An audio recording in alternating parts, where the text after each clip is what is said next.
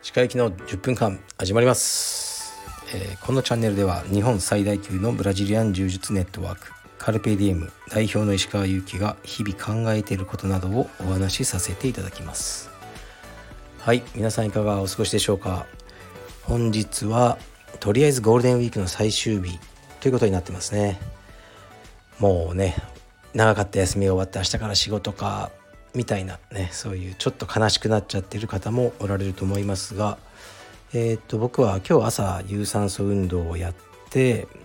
えー、っと今オフィスで仕事してます。で今日の夕方は息子の体操プライベートレッスンを見学しようと思ってます。で僕は今走ってるですね。朝あのジムで。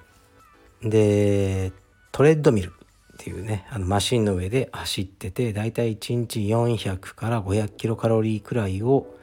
消費してます、まあ、大したねなんか時間じゃなくて3 4 0分ぐらいですかね。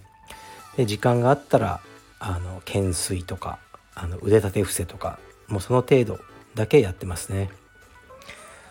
で走るのはあまり腰が痛くなくてでこの間作っていただいたこうインソールのおかげなのか割と調子よく走れてますね。だからこうね多分あの知らない人が見たら結構なんかガンガン走ってるじゃんこのこの人みたいな。本当に腰痛あるのとか見えてしまうかもしれないですね。だけどクロスフィットのクラスにはまだちょっとね出る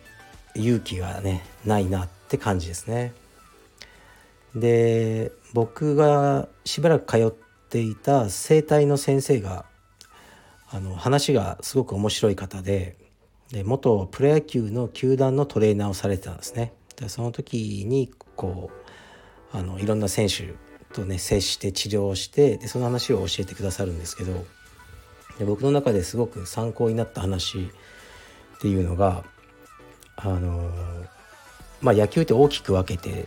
ね、あのピッチャーとあと野手がいますよね、まあ、バッター。僕ね全然野球詳しくないんですけど、ね、セ・リーグだとバッターも打つんでしたっけ、ね、パ・リーグだと DH あのそういうのはまああるですけどあのピッチャーの方が40代を過ぎても一戦級で通用している人がこの、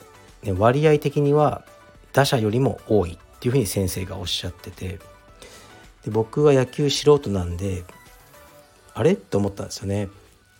ピッチャーの方がきつそうじゃないですか。ずっと 1, 1回から9回まで、ね、長ければこう投げ続けて。一方バッターはこう打席に立って、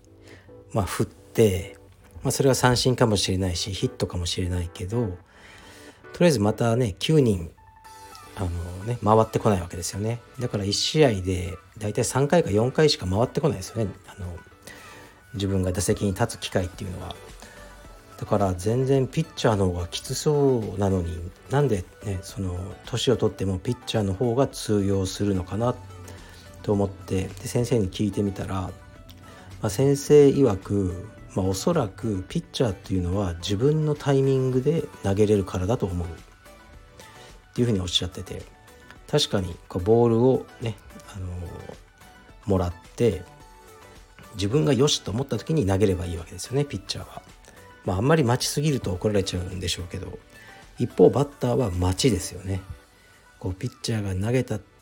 らそれを打つっていう、まあ、そこだけ取ってみればこう待ちの姿勢なわけですよね。で僕はそれすごくよくわかるなと思ったんですよね。だから今僕は自分で自分のタイミングであのやることは結構できますね走ったりもできますし例えば、ね、垂直跳びとかあの、ね、ジャンプしろとか自分のタイミングでいいんだったら結構腰痛くならなくてできるあの自信があるんですね。しかし柔術みたいにこう相手が攻めてきてそれに対処しなきゃいけない。というところがもうすごく腰があの対応できなくてやっぱ痛いんですよね。痛いし怖いんですね。まあ、だからあのー、そうです。この先生のこのお話ってあ面白いなと思ったんですよね。今僕もそういう感じだな。からだんだん年を取ってくると自分であの、ねやる競技とかはあんまり問題ないのかな相手がいてこう、ね、自分がいつもこう受け身になるようなシチュエーションが増える競技だと年齢を増すごとにきつくなっていくのかなと思いましたね。から、まあ、ゴルフとかすごくいいですよね。もう自分のタイミングで打てばいいというわけでだんだんやっぱりテニスとかああいうこう相手が打ち返してくる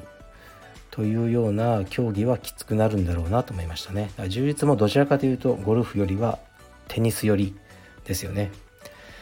はい、そういうのをあの整体の先生の話とか聞くのが好きですね。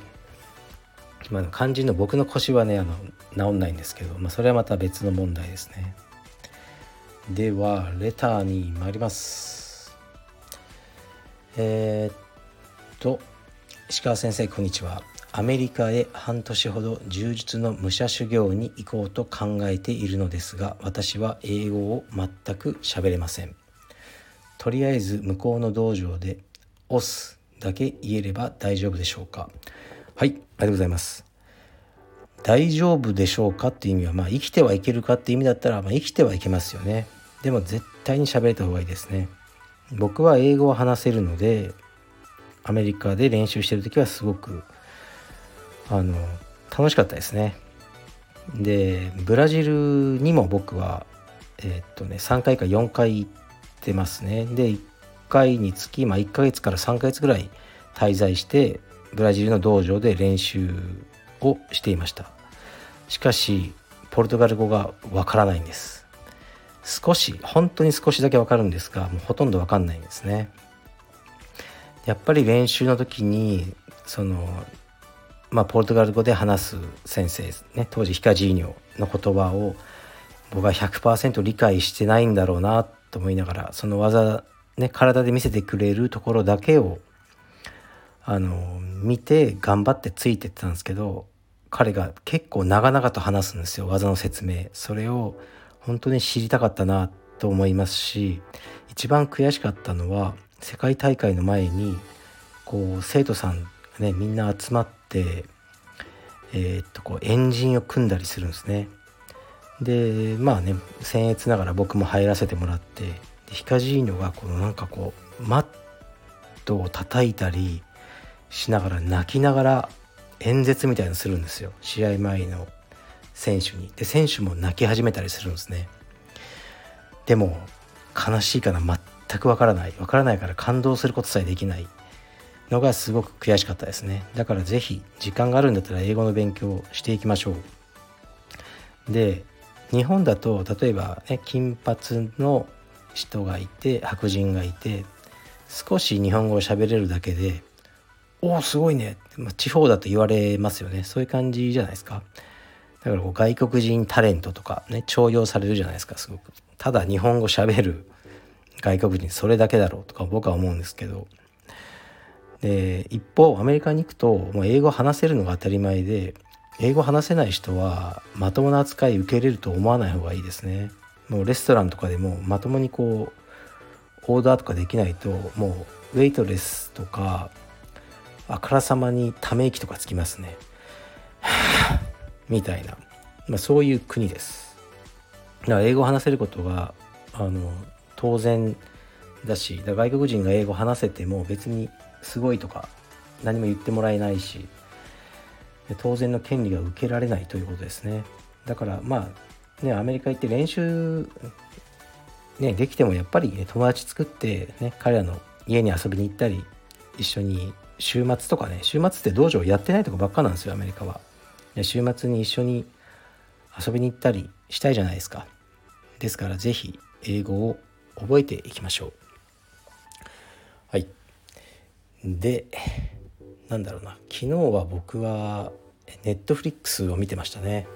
でネットフリックスで映画見る時やっぱ2時間途中で切りたくないですよね映画は。しっかり見たいのででなかなか時間が取れない時ああ2時間はないなっていう時に僕が何を見てるかというと大体えー、っとネットフリックスのスタンダップコメディを見てますね。大体1時間なんですよ。で今そのアメリカのスタンダップコメディのコメディアンの中ではこのネットフリックスで1時間のスペシャルをもらえるっていうのがすごくステータスみたいですね。だからみんな気合が入ってます。では結構好きなんですよね。日本の漫才とかコントよりも、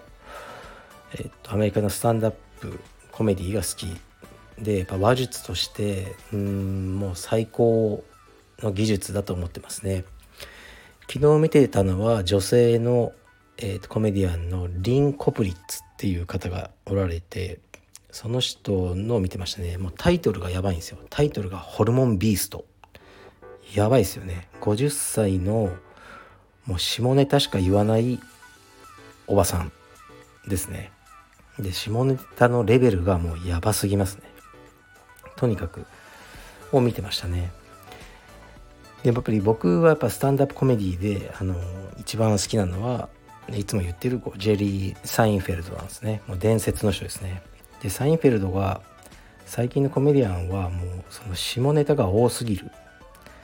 ていうのを言っててやっぱチープだと。簡単に笑いが取れるチープショットだっていうことを言ってて。でやっぱ昨日のそのリン・コプリッツに対しても僕は同じように思いましたね。僕ねそんな下ネタ好きじゃないんですよ。うん。でいやお前も言ってるだろうと言われるかもしれませんけどまあ女の子のねこうパンツが見えただの、まあ、僕の、ね、VIO ですね。のえー、っと何て言うんですかあ脱毛かでその時にまあどうしても恥ずかしい体勢になりますよね。でそういうのをまあ語ったりするんですけど僕がその自分自身の性体験みたいなのをこう語ったことはないと思うんですね。こういうパブリックの場でそういうのねあんま好きじゃないんですよね。はい。だからまあ あのご興味がある方はこのリン・コプリッツのホルモンビースト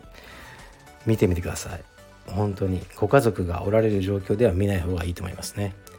はい。じゃあゴールデンウィーク最終日ですね。僕はこれからちょっと仕事を頑張ります。はい失礼します。